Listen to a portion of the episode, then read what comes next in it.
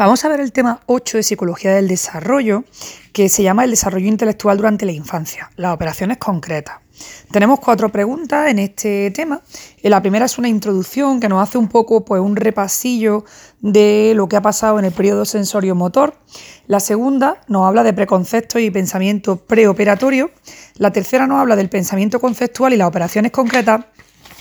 Y ya para cerrar el tema, pues tenemos las críticas que se han hecho y los estudios de replicación pues a todo lo que vamos a ir describiendo. Ya nos dice la introducción. Bueno, pues que gran parte del progreso intelectual que se produce en los primeros años se puede ver pues como un proceso en el que el niño pues consigue categorizar las cosas en función de las semejanzas y diferencias que percibe. Y esto es lo que le va a permitir establecer una cosa muy importante, que es eh, la relación que existe entre las categorías que ha construido. Este logro, pues, eh, es una de las principales funciones que se atribuyen a los conceptos y a su desarrollo, que sería la categorización. ¿Por qué es significativa la categorización en las primeras etapas del desarrollo de la inteligencia? Pues porque, como nos dice Delval, eh, la principal tarea que tiene el niño en su desarrollo cognitivo inicial es conseguir organizar el mundo que le rodea, es decir, eh, con, el fin de entender el mundo que le rodea, pues el niño lo organiza, organiza las cosas en categorías, pues esto es una planta, pues esto es comida, y esa categorización es la que le va a permitir al niño desenvolverse adecuadamente dentro del mismo. El trabajo de la inteligencia ¿Cuál sería entonces? Pues sería ir encontrando unidad dentro de la diversidad de los estímulos. Es decir, que el niño está percibiendo cosas que son distintas, pero dentro de ellas puede encontrar unidad, cosas, rasgos que son comunes. Y eso le va a permitir categorizar. Pues em, la lechuga es distinta de la carne y es distinta de las patatas, pero todas se comen. Entonces, siendo objetos diversos, siendo estímulos diversos, yo puedo encontrar una unidad. Y otro trabajo que realizaría la inteligencia sería pues descubrir qué es lo que permanece dentro de los continuos cambios y transformaciones que experimentan las cosas. Pues yo la plastilina la puedo espachurrar, la puedo hacer una pelota, la puedo hacer un rulito, pero puedo descubrir las constancias y principios generales que gobiernan esa realidad que es la plastilina independientemente de los cambios y transformaciones que pueda experimentar. El niño pues va a descubrir estas constancias, estos principios generales y va a ir construyendo paralelamente los esquemas y los procedimientos que necesita para interactuar eficazmente con esta realidad. Hemos dicho que el trabajo de la inteligencia es ir encontrando unidad dentro de la diversidad de estímulos y a esto nos referimos cuando hablamos del concepto invariante cognitiva. Eh, ¿A qué nos referimos con invariante cognitiva? Pues Piaget considera que gran parte del desarrollo cognitivo consiste en ir descubriendo los elementos y los aspectos que se mantienen en las situaciones y en los objetos pese a las transformaciones y procesos de cambio. Y a esto Piaget le denomina invariantes cognitivas. Claro, son invariantes porque hay algo que no varía, es invariante. Y él dice que estas invariantes, las invariantes cognitivas son una parte sustancial de los esquemas que se van configurando en cada estadio. Por ejemplo, la permanencia del objeto pues es la invariante característica del periodo sensorio-motor. En cada uno de los estadios que vamos a describir ahora, pues también vamos a hablar de cuáles son las invariantes características de esa fase. Nos destacan en esta introducción dos elementos que son muy importantes dentro del desarrollo cognitivo, que serían el desarrollo conceptual y la función simbólica. ¿A qué nos referimos con el desarrollo conceptual?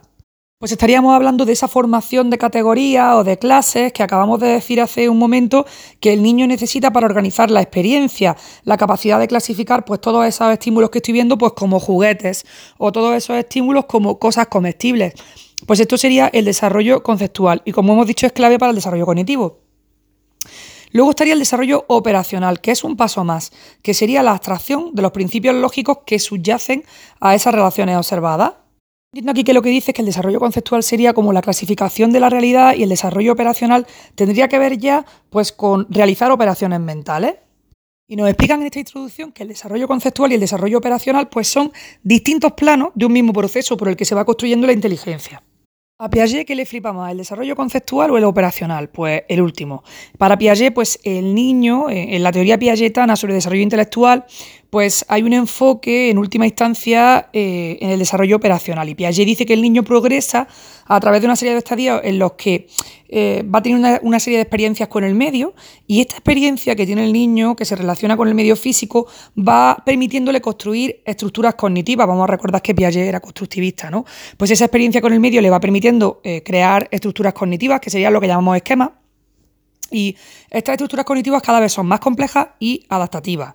El proceso pues se inicia, lo sabemos porque lo hemos dado en el primer trimestre, con limitados recursos de partida. Es decir, al principio el niño no tiene unas destrezas sensoriomotoras ahí super amazing, sino que el niño pues desde esos reflejos rudimentarios iniciales va mejorando, mejorando esos recursos de partida que son más toscos, que son más burdos, va mejorando y va prosperando hasta llegar a el top 10 del desarrollo sensorio-motor, que es el surgimiento de la función simbólica, que sabemos que surge pues, a final del segundo año. ¿Qué es esa función simbólica? Lo hemos dado mil veces en el primer trimestre. Es la capacidad de crear representaciones mentales acerca de objetos y, y sujetos que no están presentes, porque si lo recordamos, la función simbólica para Piaget exige que haya una disociación, una separación entre significante y significado. Si están juntos el significante y el significado, podemos hablar de indicios, podemos hablar de veo un trocito de biberón, eso no es un símbolo porque todavía, eh, o sea, estoy reconociendo el, biberón porque veo parte de su significante, por lo tanto el significante y el significado no están, no están separados. Pero si ya soy capaz de tener una imagen mental de ese biberón, entonces sí que ahí está entrando la función simbólica. Y nos dice Piaget pues, que esta capacidad de realizar representaciones mentales acerca de objetos y sujetos y sucesos que no están presentes, pues es realmente eh, la, que inicia el verdadero pensamiento, porque le va a permitir al niño pues hacer representaciones que van más allá de las categorías meramente perceptivo-motoras, es decir, que ya no me centro en lo que percibo, en lo que toco, sino ya que soy capaz de visualizar algo que no está presente. Y eso va a propiciar, según Piaget, el desarrollo de la categorización propiamente conceptual. Este tránsito desde ese periodo sensorio-motor hasta cuando ya llegamos a la categorización conceptual es repentino, es inmediato, ocurre de la noche a la mañana, pues no, sino que esto es, eh, eh, está marcado por el propio desarrollo operacional, es decir, que el paso de la inteligencia representacional pues, va a suponer el inicio de un conjunto de transformaciones que son lentas, que son sucesivas, y, y ahí lo que va a hacer el niño es ir reelaborando, reconstruyendo en el plano de la representación lo que ya adquirió en el plano sensorio-motor. Es decir, nosotros tenemos un niño que en el periodo sensorio-motor pues ha, adquirido, la, por ejemplo, la constancia del objeto, del espacio, del tiempo, las categorías perceptivas y todo esto lo va a ir perfeccionando y lo va a ir llevando al plano de la representación más allá de lo que percibe. Bueno, pues todas estas transformaciones lentas y sucesivas van a desembocar en el pensamiento operatorio. ¿Qué es el pensamiento operatorio? Pues lo hemos dicho anteriormente, es la capacidad de realizar operaciones mentales. Y, Piaget pues, considera esta reconstrucción pues, una única etapa intermedia, es decir, que entre el periodo sensorio-motor y el periodo de las operaciones formales vamos a tener una única etapa que va a ser la de las operaciones concretas, que va de los 2 hasta los 11, 12 años. ¿no? Sin embargo, aunque dice Piaget que entre el periodo sensorio-motor y el de las operaciones formales solo hay una etapa, resulta que esta etapa la divide en dos fases y habla de una fase preoperatoria y de una fase operatoria. La fase preoperatoria iría de los 2 a los 7 años y la operatoria de los 7 a los 11-12. ¿Qué caracteriza a la fase preoperatoria? Pues la representación simbólica, pero preconceptual, porque estamos en el periodo preoperatorio. Entonces, luego veremos qué significa esto de preconceptual, ¿no? ¿Y qué, clase, qué, caracteriza a la fase operatoria? Pues está caracterizada por un pensamiento ya conceptual y lógico, aunque solo está aplicado a lo concreto, es decir, a las operaciones concretas. Bueno, pues estas dos cosas las vamos a explicar por activa y por pasiva, entonces no nos detenemos más. Hemos dicho que en el desarrollo cognitivo, en esta pregunta, en esta introducción, queríamos hablar, por un lado, del desarrollo conceptual y el desarrollo operacional, y por otro lado, de la función simbólica. Bueno, pues lo hemos dicho ya, la función simbólica a Piaget le ultra flipa porque dice que ahí es donde de verdad empieza el pensamiento. Esta función simbólica pues es la capacidad de representación que va a permitir utilizar significantes para referirse a significados. El significante está en lugar de otra cosa, ¿eh? ojo, está en lugar de la cosa a la que se refiere y va a designar a ese significado porque puede ser un objeto, una persona, un acontecimiento y y el uso de esta capacidad de representación pues, va a abrir muchas posibilidades al pensamiento y a la capacidad de actuar sobre la realidad. ¿no? Piaget dice, si es que el niño al final del periodo sensorio-motor ha alcanzado pues una meta muy, muy increíble, ¿no? Porque el niño ya no tiene que actuar materialmente sobre la realidad, sino que puede hacerlo simbólicamente. El niño ya no necesita desplazar un objeto para imaginarse cómo quedaría en otro lugar, sino que puede imaginarlo. Entonces, esta capacidad le va a permitir pues, la construcción de representaciones o modelos complejos de la realidad.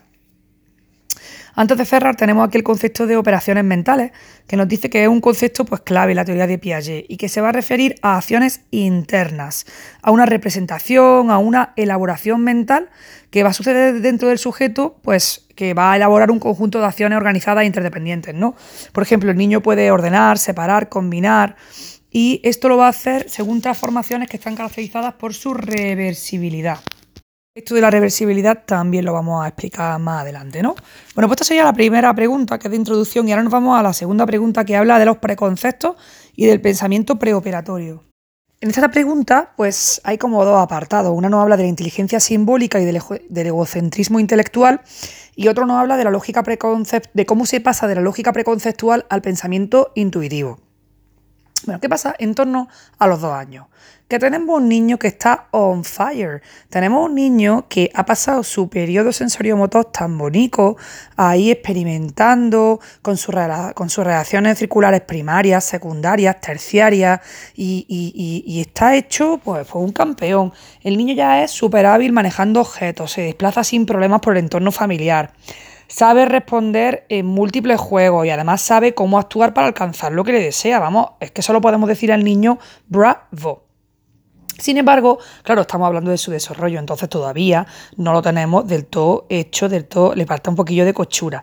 Entonces, este niño que ya ha alcanzado un montón de metas, pues todavía no es capaz de explicar cómo hace todas esas cosas que ya sabe hacer. Esto, mm, ¿cuándo va a empezar el niño a poder hacerlo? Pues va a poder hacerlo cuando empiece a usar el lenguaje y también otras formas de representación, porque al final eh, estas formas de representación le van a permitir ir tomando conciencia de la situación y de sus propias acciones, ¿no? Y el niño va pasando pues de una inteligencia que al principio era solo pues perceptiva y práctica, va a pasar de esa inteligencia que está basada en lo que percibe, pues va a basar una inteligencia que se vuelve representativa y simbólica. Por eso vamos a hablar en esta pregunta 2 de preconceptos y pensamiento preoperatorio, vamos a hablar de la inteligencia simbólica y del egocentrismo intelectual, que realmente esto parece un resumen de lo que hemos visto en el primer trimestre, porque es que precisamente de esto hemos hablado un montón. Piaget encuentra pues, que hay una serie de manifestaciones de esta nueva inteligencia en el lenguaje, en la formación de imágenes, la imitación diferida, el dibujo y el juego simbólico, es decir, todos los vehículos de representación de la capacidad semiótica y pues, lo que hemos dicho, los niveles de representación. Que sabemos que Piaget, y en esto difiere de Vygotsky, por ejemplo, en el tema del lenguaje, pues Piaget dice que todas estas manifestaciones de la inteligencia, como son el dibujo, el juego, la imitación, pues no son sino medios que están al servicio de una única capacidad y función, que es la función simbólica o semiótica. Dice Piaget pues que esta función simbólica va a permitir al niño referirse mentalmente a un objeto, es decir, a este significado mediante algo que le sustituye, que sería el significante. Y van a haber dos aspectos claves que marcan el inicio hacia la inteligencia representativa, que sería la imitación y las imágenes, y el pensamiento egocéntrico o no socializado. ¿A qué nos referimos cuando hablamos de imitación e imágenes? Bueno, las imágenes mentales sabemos que son la primera forma de auténtica representación simbólica. Y durante el periodo sensorio-motor, pues el niño ya utiliza ciertas guías perceptivas de modo referencial, como hemos dicho antes en el ejemplo del biberón, que el niño, por ejemplo, ve el biberón y deja de llorar anticipando que su madre mm, va a darle de comer, ¿no? Pero aquí no podemos hablar de un auténtico significante porque el biberón lo estás viendo, entonces no está desconectado o diferenciado de aquello a lo que se refiere. Aquí podemos hablar pues de, indicios, de señales, que son pues solo una parte del significado. Y claro, en este caso pues tenemos que entender estos índices o señales pues solo como un precedente funcional de los auténticos significantes. Y, esa primera forma eh, está en las imágenes. ¿Por qué? Porque cuando yo puedo evocar cada objeto en su ausencia, lo sustituyo completamente y en este sentido sí que ha habido ya una separación de la propia percepción del objeto y se va a hacer simbólico, porque ya no estoy viendo el biberón, sino que yo lo evoco en mi mente, lo estoy representando a través de una imagen mental, ya no estoy basado en la percepción del objeto y entonces sí que puedo hablar de un pensamiento simbólico. Bueno, esto lo hemos dicho otra vez por activa o por pasiva, es que esta pregunta la verdad que es muy repetitiva, ¿eh? porque otra vez nos dice que esto implica una disociación definitiva entre significante y significado, es decir, entre la imagen y el objeto, y por lo tanto pues sí que podemos hablar de representación simbólica. Aparte de, o sea, Piaget le da mucha importancia a las imágenes mentales y también a la imitación diferida como una manifestación de esta, de esta función simbólica. De hecho, él dice que la imitación diferida, esto es muy pregunta de examen, la imitación diferida pues es la principal manifestación y producto del desarrollo de la acomodación. Así que vamos a ligar en nuestra mente imitación diferida y acomodación. Porque dice Piaget que al final esa imitación diferida pues es la reproducción de un hecho externo, de un modelo, y va a suponer el ajuste pasivo del sujeto al objeto. Por eso hablaríamos de acomodación. Y nos explica el ejemplo este que vimos también en el primer trimestre de su hija Lucien, que estaba em, intentando abrir una caja de cerillas, pero abría y cerraba la boca al intentar abrir esta caja de cerillas. Entonces, en este caso, estaría haciendo una imitación diferida y estaría manifestando pues la acomodación, porque habría pues una reproducción de un hecho externo, lo está haciendo con la boca, lo que va a hacer con las manos, ¿no? ¿Qué pasa cuando esa imitación se interioriza? Pues que se hace mental y, eso sería lo que ocurre en la imitación diferida y nos va a servir para representar ese modelo o ese objeto que no está presente, es decir, vamos, nos va a permitir representar ese significado y así pues va a proporcionar al niño sus primeros significantes sería la primera forma que adoptan estos primeros significantes que usa el niño? Pues las imágenes mentales, porque esas imágenes serían pues una réplica reducida, aproximada o esquemática del objeto o de la acción ausente, es decir, que el niño en su imagen mental pues parece que tiene una especie de réplica de ese objeto, de esa acción que está ausente y que esta réplica esquemática sustituye, es decir, imita a ese objeto que ahora mismo no está presente, que está ausente.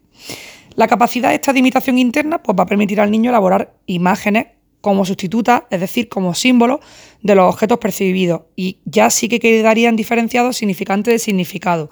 No veas, no veas lo que hemos repetido, lo mismo, el mismo concepto. Bueno, ya hemos hablado. dentro de estos dos aspectos claves que marcan el inicio hacia la inteligencia representativa, hemos dicho que estaban la imitación y las imágenes y luego el pensamiento egocéntrico o no socializado. Pues vamos a hablar de este pensamiento egocéntrico que llamaba Piaget el egocentrismo intelectual. ¿Qué es esto de egocentrismo intelectual? Pues es la actitud, la actitud intelectual del niño del niño preoperatorio, ojo, que consiste en que el niño interpreta el mundo pues solo bajo su propia perspectiva. El niño todavía no tiene conciencia clara como sujeto de que él es diferente de los objetos que percibe, ¿no? Y tampoco tiene capacidad de darse cuenta de que los demás tienen puntos de vista diferentes al suyo. Y, esta, esta, incapacidad de ponerse, digamos, en la perspectiva del otro, pues caracteriza esencialmente el pensamiento del niño preoperatorio en esa primera parte que dijimos que está entre los 2 y los 5 años, que es cuando alcanza su máxima expresión, ¿no? El egocentrismo intelectual. ¿Qué significa egocentrismo? Pues que el niño reconstruye el propio, bueno, el mundo solo a partir de sí mismo. Y claro, el niño se impone sobre la propia realidad material y sobre el resto de las personas de su entorno. Él no tiene conciencia como sujeto de que él es diferente de los objetos externos que percibe y tampoco es capaz o tampoco siente la necesidad de ponerse en el lugar de las otras personas. Y esto lo vimos ya eh, en, en, el fracaso este de la tarea de las tres montañas, en las que el niño pues, muestra una incapacidad para coordinar perspectivas espaciales, no es capaz de pensar cómo ves tú las montañas desde tu lado y cómo las veo yo, ¿no? ¿Cuál es la razón de todo esto?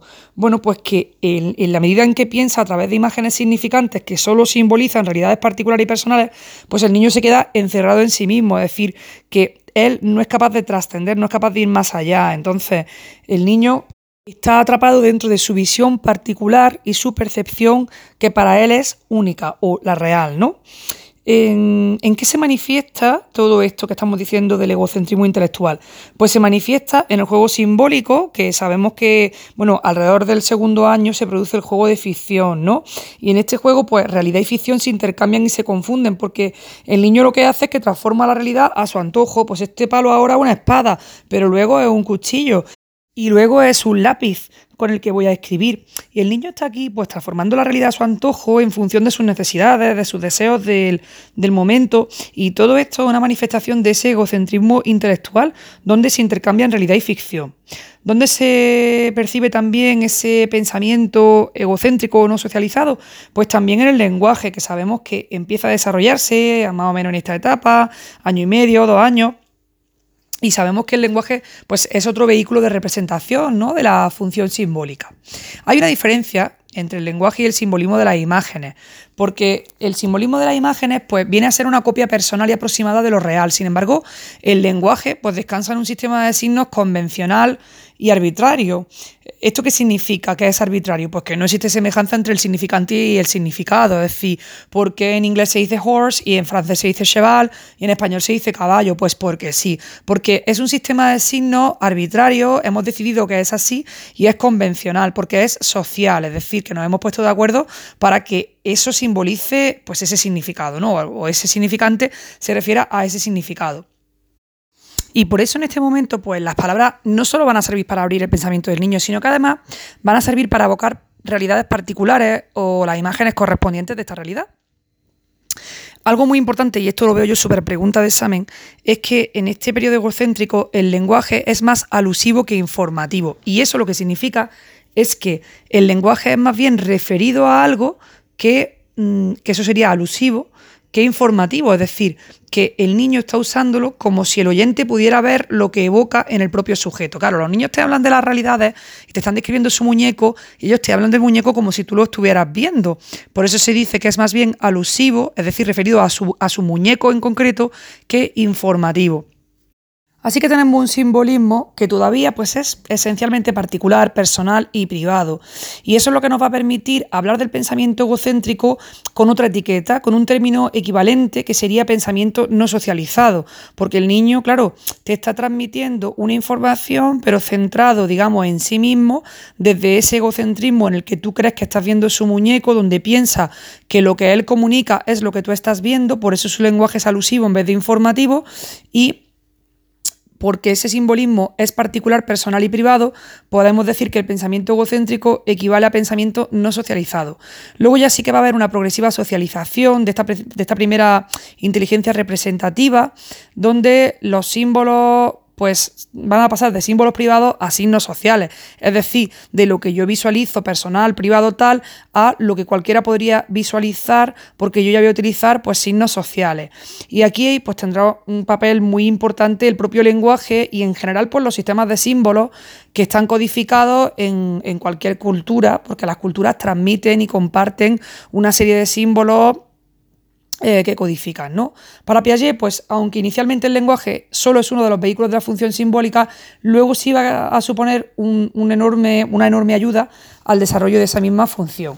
Y antes de terminar, el pensamiento egocéntrico y no socializado nos explica pues, cuatro manifestaciones de ese pensamiento egocéntrico que serían el artificialismo, el animismo, el realismo y el finalismo. Cada uno lo voy a describir primero con un objeto y luego voy a decir lo que es porque se entiende mejor. ¿Qué es el artificialismo? Pues, por ejemplo, cuando el niño piensa que un lago lo ha fabricado el hombre echando mucha agua. Aquí habría una tendencia a pensar en las cosas como creadas o construidas por los propios humanos. Es decir, el niño ve el lago y piensa que un humano ha echado mucha agua con una jarra gigante, ¿no? Pues sería una tendencia a pensar en las cosas como creadas o construidas por los propios humanos según un plan prefijado. De esta manera, pues muchos fenómenos naturales se suelen atribuir a la mano del hombre, que es lo que acabamos de decir con el lago. El animismo. El animismo es la tendencia a percibir como viviente, es decir, como animado, pues eh, todo lo que aparente a tener actividad propia. Lo que vamos a hacer es atribuir una vida espontánea a objetos inertes, es decir, a objetos inanimados. Por ejemplo, el niño ve que las nubes se mueven y dice, ah, es que se están moviendo porque quiere, las nubes se mueven voluntariamente. Entonces percibe como viviente o animado un objeto que realmente es inerte. Luego el realismo. En el caso del realismo hablaríamos de los sueños, por ejemplo. ¿no? Entonces, aquí habría una tendencia a atribuir una existencia material y objetiva a fenómenos de carácter psicológico y subjetivo, es decir, que el niño se cree que lo que sueña es verdad. Y luego el finalismo, que sería la tendencia a creer pues, que las cosas dependen de una causa última y que hay un sentido o un objetivo predeterminado. Por ejemplo, pues que, oye, la noche, ¿por qué existe? Pues se ha hecho para que podamos dormir, ¿no? Es decir, que, que hay un sentido predeterminado por el que alguien ha creado la noche. Pues eso sería el finalismo. Con esto terminaríamos de hablar sobre esos dos aspectos claves que marcan el inicio hacia la inteligencia representativa, que son la imitación y las imágenes y el pensamiento egocéntrico. Y ahora vamos a hablar de cómo se pasa de la lógica preconceptual al pensamiento intuitivo. En esta pregunta lo que tenemos es, por un lado, mm, el razonamiento prelógico y por otro lado, la centración perceptiva. Pero antes tenemos que decir cuál es el aspecto que resulta clave en esta etapa desde el punto de vista del desarrollo conceptual. Y es el hecho de que el niño pues, no se va a basar en conceptos abstractos y generales, sino que se va a basar en preconceptos. ¿Qué significa esto? Bueno, pues que cuando el niño, por ejemplo, está hablando de un perro, no se refiere a todos los perros del mundo, es decir, a la clase inconcreta de perros, sino que se refiere al perro eso que él conoce, a su pequeño frisbee que ve todos los días en casa. Entonces el niño realmente se está refiriendo con la palabra perro a su experiencia particular sobre lo que es un perro, que es el perro que tiene en casa o el perro del vecino.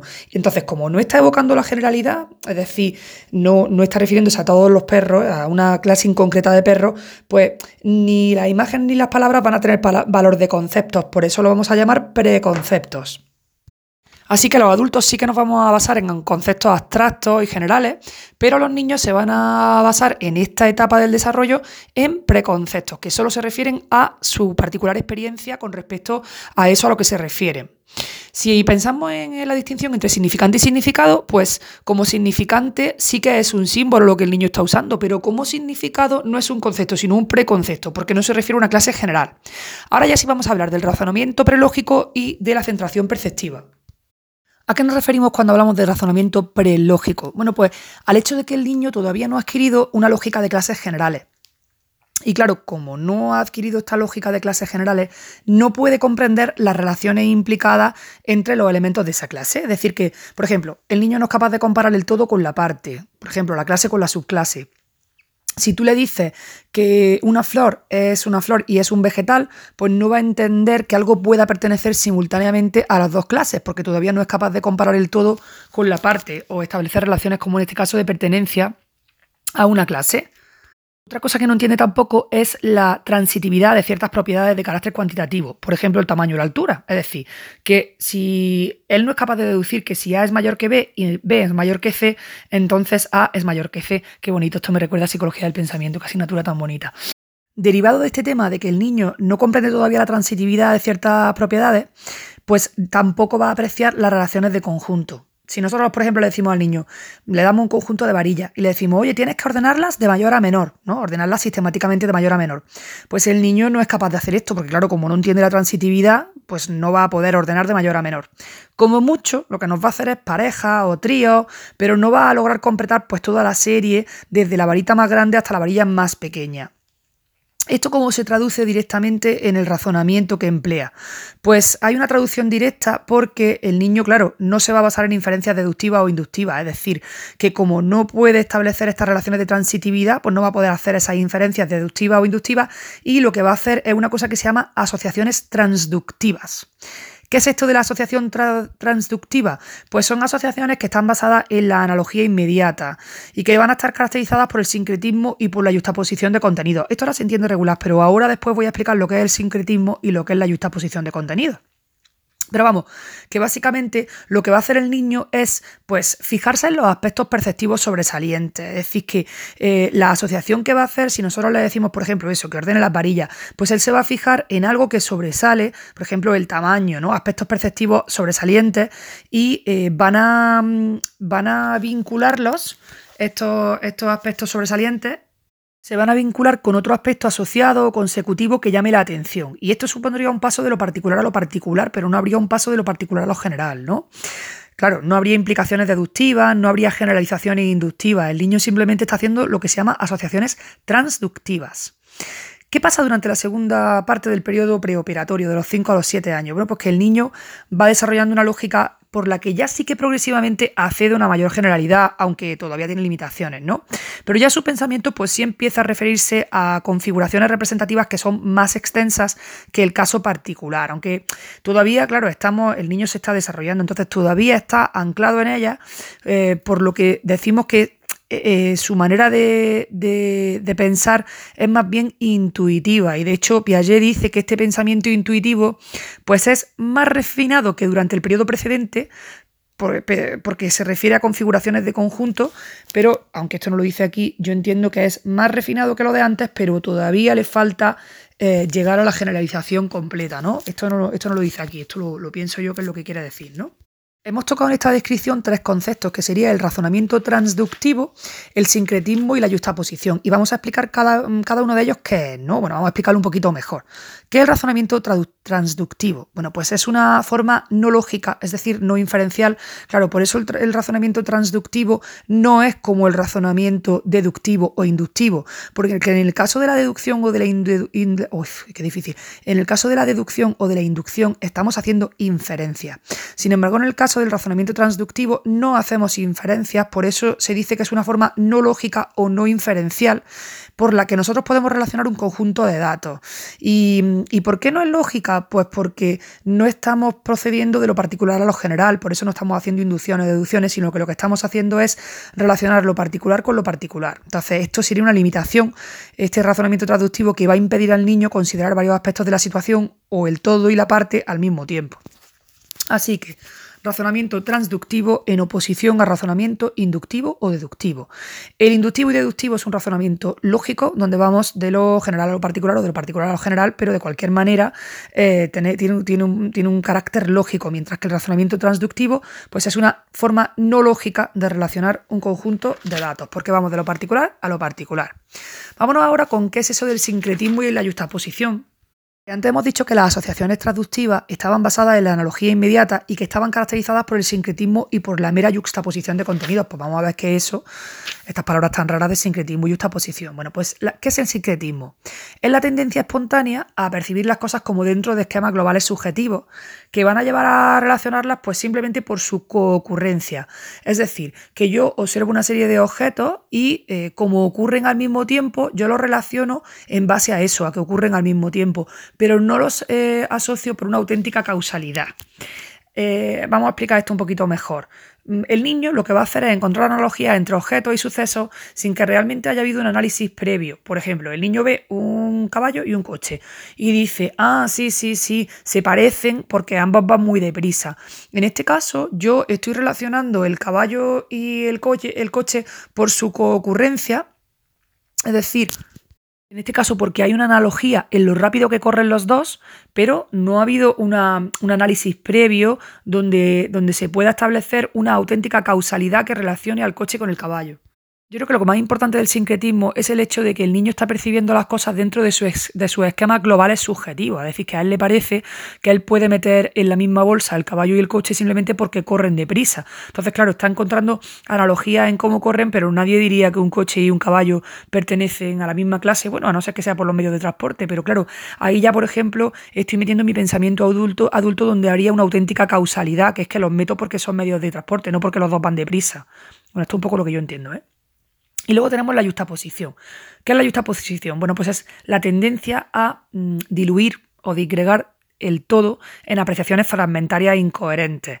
Es decir, que yo eh, digamos que partiría el todo en partes, en fragmentos, pero que realmente son incoherentes. ¿Por qué son incoherentes? Porque no estoy estableciendo conexiones causales o temporales o relaciones lógicas entre esas partes en las que he dividido el todo. Esto es muy típico cuando le dices al niño que te cuente de qué va una película y el niño pues es incapaz de ofrecerte un relato, una explicación globalmente coherente, porque a lo mejor se está fijando en partes de la película y te las está contando, pero no está estableciendo conexiones causales, temporales, no está estableciendo no está estableciendo relaciones lógicas. Entonces, el niño está tendiendo a diluir, a disgregar ese todo de la película en apreciaciones fragmentarias que son incoherentes que tienen que ver pues, con esa visión subjetiva que tiene. Y bueno, esto lo estoy diciendo yo, no lo pone aquí, pero entiendo que tiene que ver también con su capacidad de síntesis y sobre todo de establecer estas conexiones causales o temporales, ¿no? Bueno, pues estas configuraciones representativas se pueden considerar pues acciones ya mentales, ¿no? Pero ojo, porque estas representaciones que el niño está haciendo todavía no son iguales que las representaciones de los adultos. ¿Por qué? Porque el niño está haciendo una asimilación, está haciendo, o sea, está haciendo la representación de la realidad que está viendo, la está haciendo en base a una asimilación que tiene que ver con esquemas imaginativos y figurativos. Es decir, que el niño tiene unos esquemas concretos en los que se está acomodando a los objetos reales, pero de forma meramente práctica. Vamos a explicar esto mejor, porque aquí, aquí hay una serie de frases que son como muy rimbombantes, pero en realidad yo voy a decir lo que creo que quieren decir, ¿no? Aquí nos dice que el niño comienza a ser capaz de actuar mentalmente sobre las imágenes sustitutas de los objetos, ¿vale? En vez de sobre los objetos en sí eh, mismos. Por eso el niño está evolucionando, porque antes necesitaba ver el objeto y ahora puede, pues, actuar mentalmente sobre esa imagen que sustituye al objeto. Pero, ¿cómo sustituye al objeto? ¿Lo sustituye, digamos, eh, de una forma completamente igual a la que hace el adulto? No, porque el niño está haciendo una representación imaginativa de carácter estático e irreversible. Es decir, que está viendo esta, esta, imagen o este objeto que está representando, lo está viendo de una manera estática, de una manera irreversible. Es decir, que no está procesando las, las diferentes transformaciones a las que puede ser sometida esa realidad que está evocando. De hecho, hemos empezado diciendo que está haciendo configuraciones representativas. Y hay que hacer una matización entre la. O sea, hay que hacer una diferencia entre configuración representativa y transformación representativa, porque una configuración representativa tiene que ver con representar el estado de un objeto algo estático, ¿no? Pues un objeto, digamos, como congelado. Mientras que una transformación representativa tendría que ver con la concepción del objeto desde la totalidad de todas las transformaciones que puede sufrir ese objeto. Entonces, el niño todavía no representa las transformaciones, simplemente representa pues las configuraciones, los estados de un objeto. Y, y habría como un conflicto entre los datos que el niño recibe, que serían perceptivos figurativos, eh, y las transformaciones del objeto. Entonces, el niño, digamos que en esta etapa todavía está muy ligada a lo que percibe, a lo que, a lo estático, y no tanto a esa elaboración cognitiva que evidentemente es más compleja, que es concebir la transformación, todas las posibles transformaciones de ese trozo de plastilina, ¿no? que puede estar hecho una pelota, hecho un rulillo o metido en la caja sin estrenar. Entonces, eh, aquí la representación está muy ligada, digamos, a la reproducción de esa forma que siempre es la misma, por eso dice aquí que los niños reproducen imaginativamente de manera isomórfica, porque lo que hacen es pensar en ese objeto siempre de la misma manera y con la misma estructura. Por eso nos dice, ante el conflicto, los datos perceptivos figurativos se imponen sobre las transformaciones, o sea que el niño le da prioridad a lo que percibe. ¿Por qué? Porque la representación está todavía muy ligada a la apropiación. Los niños solo reproducen o imitan imaginativamente de manera isomórfica, es decir, con la misma estructura. ¿Y cuál es la consecuencia de todo esto? Pues que el niño va a tener una apreciación de la realidad pues muy desgregada, muy parcial, porque va a estar unido o sea, decir, el hecho de que está primando la percepción de los sentidos y una percepción estática de ese objeto que se evoca, que se representa, pero a través de una configuración y no de sus posibles transformaciones, pues el niño va a tener una, una apreciación de la realidad muy disgregada, muy parcial, y si a esto le sumamos que en este estadio el niño tiene una, escasa capacidad introspectiva, pues eso le va a impedir hacer descripciones de conjunto. Y claro, el niño pues va a tener dificultades pues para dar explicaciones consistentes, justificar sus propias afirmaciones o como hemos dicho, pues eso, describir de forma lógica, coherente, pues el conjunto de una realidad, ¿no? Eh, el niño pues si lo pensamos, es que ni siquiera siente la necesidad de hacerlo, hacer esta, esta descripción de conjunto, hacer una explicación consistente, porque el niño está sumido en su egocentrismo. El niño está centrado en su percepción, en sí mismo, y no contempla otras perspectivas. Y como tiene un egocentrismo que domina su pensamiento, pues el niño es que ni siquiera está eh, interesado o no siente la necesidad de hacer estas descripciones como más complejas, ¿no? Bueno, y esta es la razón por la que el pensamiento del niño preoperacional, aún incluso en esta segunda fase que acabamos de decir, pues se describe este pensamiento como solo intuitivo. Bueno, ya habríamos hablado entonces del razonamiento prelógico y ahora nos queda hablar de la, de la centración perceptiva. Bueno, ¿qué le pasa al niño? Pues que el niño es incapaz de representar y de comprender las transformaciones. ¿Y esto de dónde viene? ¿Por qué al niño le cuesta esto tanto? Pues porque tiene una dificultad grande para tener en cuenta al mismo tiempo varios aspectos de la situación. Y lo acabamos de decir hace un momento que el niño, pues esto se debe a que tiene una escasa capacidad de procesamiento, porque el niño tiende a considerar o a centrarse en un solo aspecto de la situación y normalmente ¿cuál va a ser este aspecto? Pues va a ser el aspecto que más sobresale desde el punto de vista perceptivo, porque recordemos que él está centrado pues en esos datos perceptivos figurativos que está, que está aunque valga la redundancia, percibiendo, ¿no? Así que el niño se va a centrar en un solo aspecto de la situación, solo uno, el que más sobresale, y eso va a limitar sus actuaciones sobre ciertas tareas, ¿no? Con respecto al desarrollo conceptual, pues esta centración perceptiva es la que va a explicar esencialmente el tipo de ejecución que el niño muestra en tareas de clasificación. Y concretamente se ve claramente, se evidencia en los dos primeros niveles dentro de la secuencia evolutiva que Piaget encontró. En esta secuencia pues vamos a hablar de qué pasa de los 2 a los 5 años, qué pasa de los 5 a los 7 y qué pasa hacia los 7-8 años. De los 2 a los 5 años, pues empieza una etapa eh, que Piaget denomina colecciones figurales, en las que lo que le pasa al niño es que está eh, bajo el influjo de la centración perceptiva, el niño está concentrado en lo que percibe y ese influjo va a ser súper evidente porque si al niño le pides que agrupe objetos, pues lo va a hacer pues en virtud de relaciones temáticas que aprecia o de las configuraciones que puede descubrir al combinar algunos elementos. Por ejemplo, relaciones temáticas sería taza y cucharilla.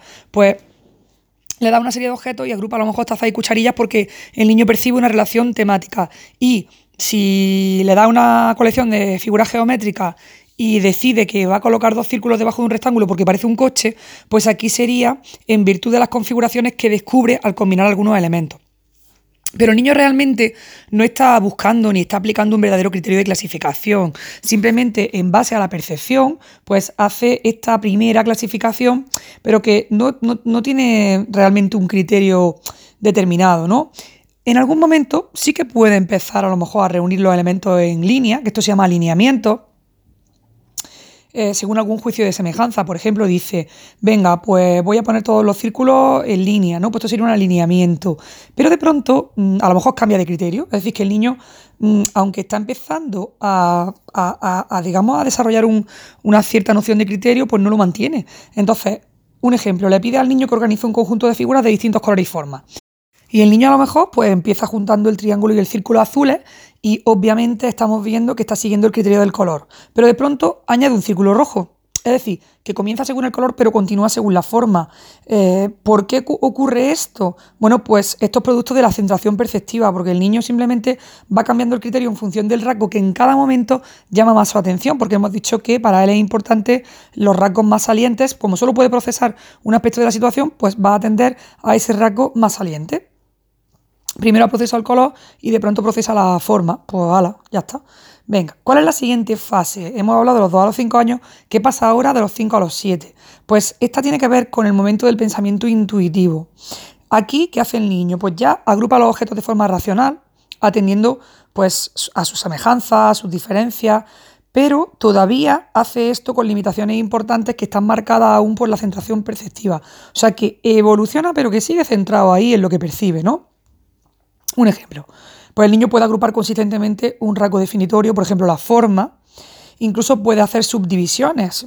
Imaginemos que está clasificando las figuras geométricas que le hemos dado y está cogiendo todos los cuadrados, ¿vale? Está desechando los triángulos, está desechando los círculos y se está quedando solo con los cuadrados. Así que está cogiendo un rasgo definitorio que es la forma común y en base a eso, pues está haciendo sus clasificaciones.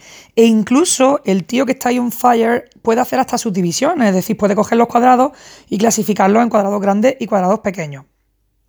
Pero ojo, porque estos agrupamientos los va a realizar como agregados justapuestos, es decir, que generalmente lo va a hacer por pares y no como sus clases dentro de otras clases. Es decir, que a lo mejor va a decir, pues dos cuadrados grandes, dos cuadrados chicos, dos cuadrados grandes, pero no está teniendo, digamos, esa comprensión de las relaciones de inclusión jerárquica donde dice todos los chicos los pongo juntos, todos los grandes los pongo juntos. Eh, realmente no está teniendo esa concepción de sus clases, simplemente está cogiendo de dos en dos, los está agrupando pues como agregados yuxtapuestos. Por eso sabemos que está evolucionando en su manera de entender lo que significa un criterio de clasificación, pero todavía no ha llegado del todo, ¿no?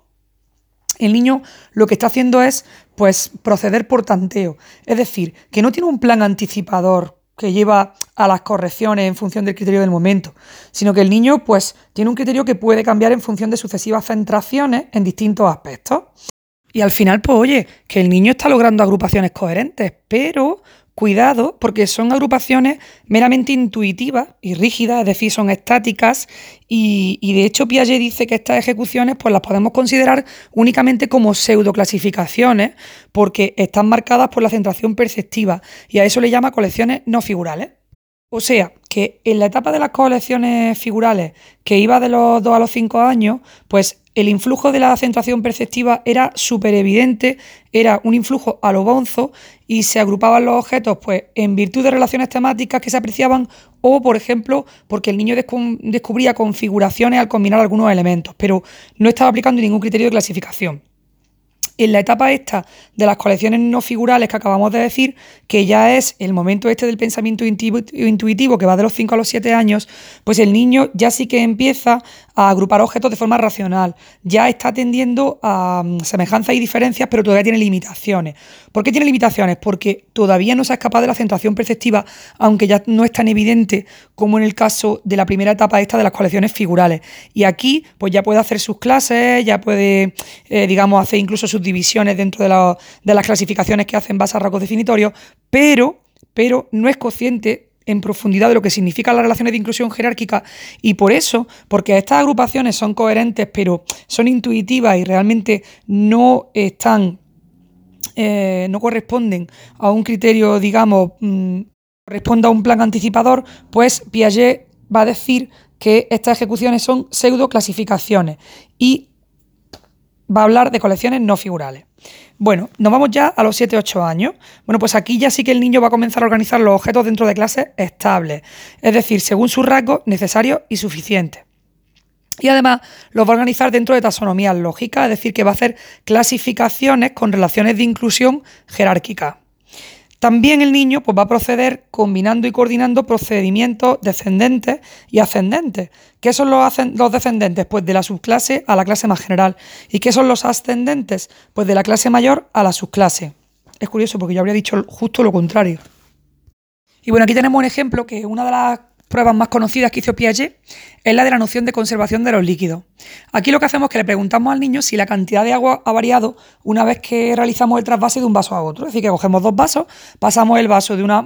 Claro, son dos vasos de distinto tamaño, lo vamos a explicar ahora mismo, ¿no?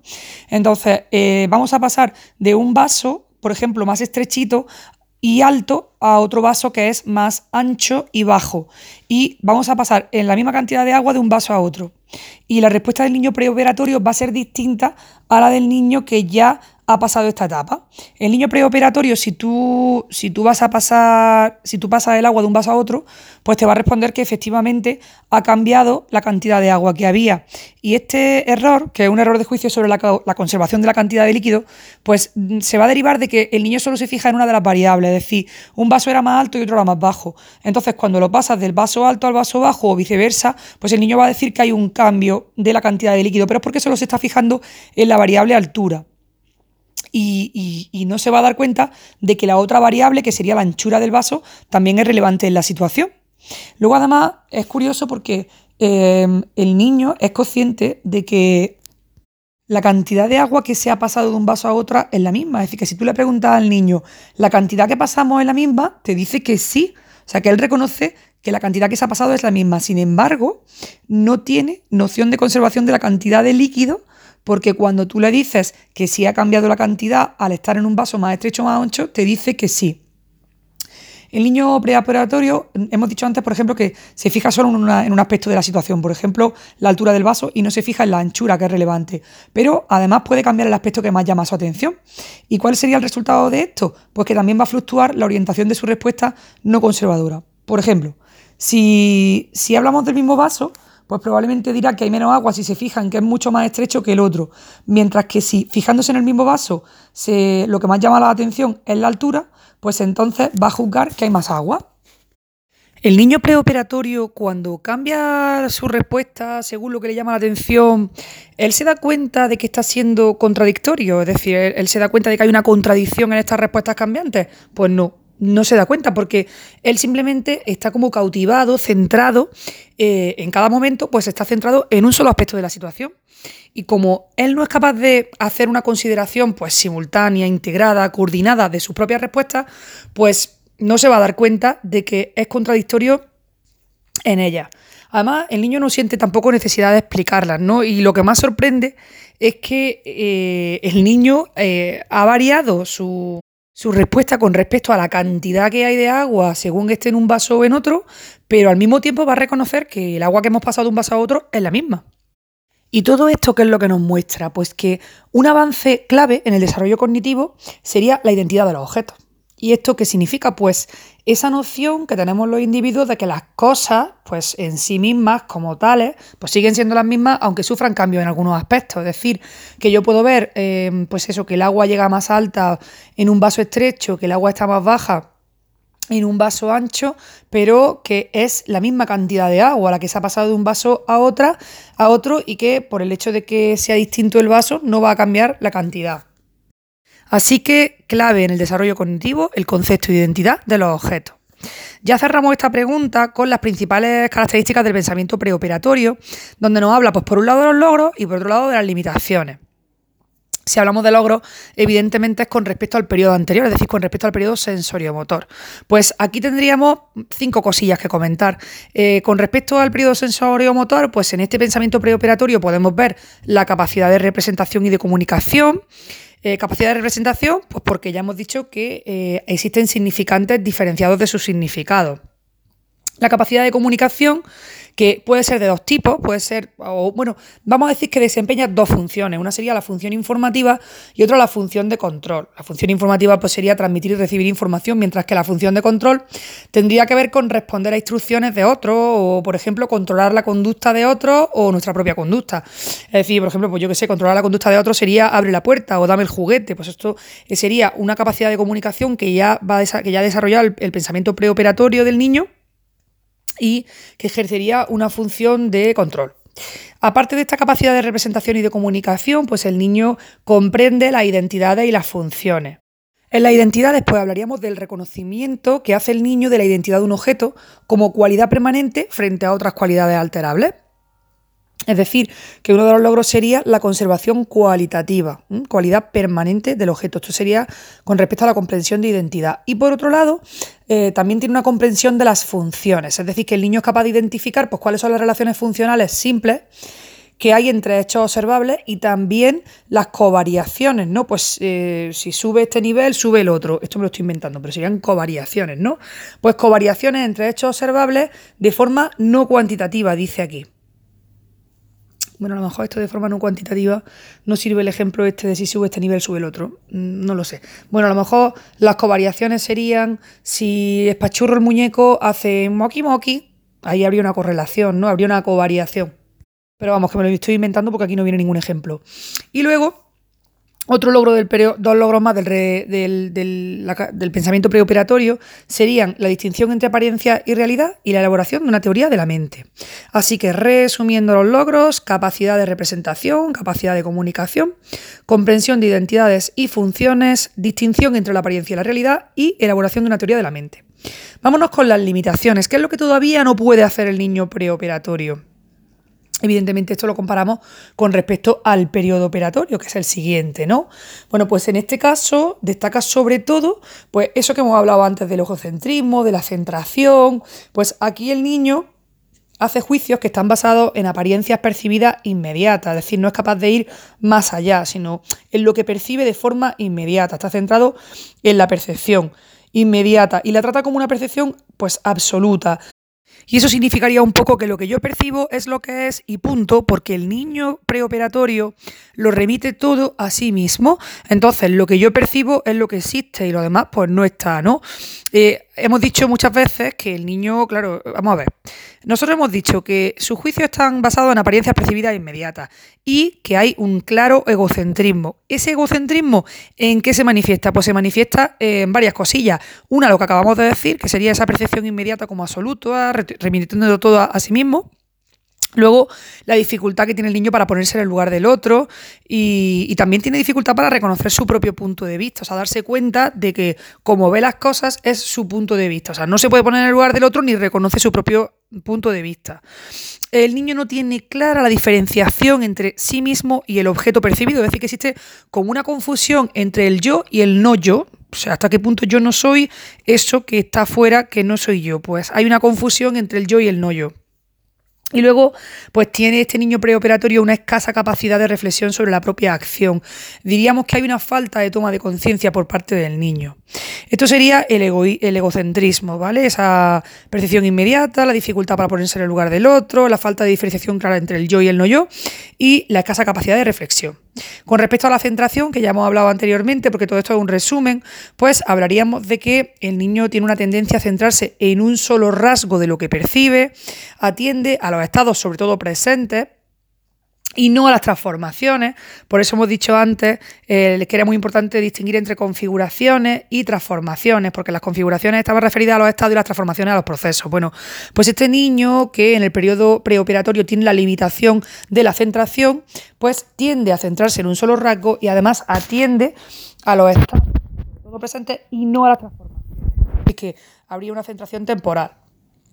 El niño es insensible a las contradicciones como fruto de esta centración y otra cosa súper, súper, súper importante, porque es que ahora vamos a hablar de la reversibilidad, de, la reversibilidad, pues que el pensamiento del niño en el periodo preoperatorio es irreversible. Con esto terminaríamos la pregunta 2 y ya en el siguiente audio grabaremos las dos siguientes preguntas del tema que serían el pensamiento conceptual y las operaciones concretas y todo lo que son las críticas y estudios de replicación, con los que terminaría el tema 8.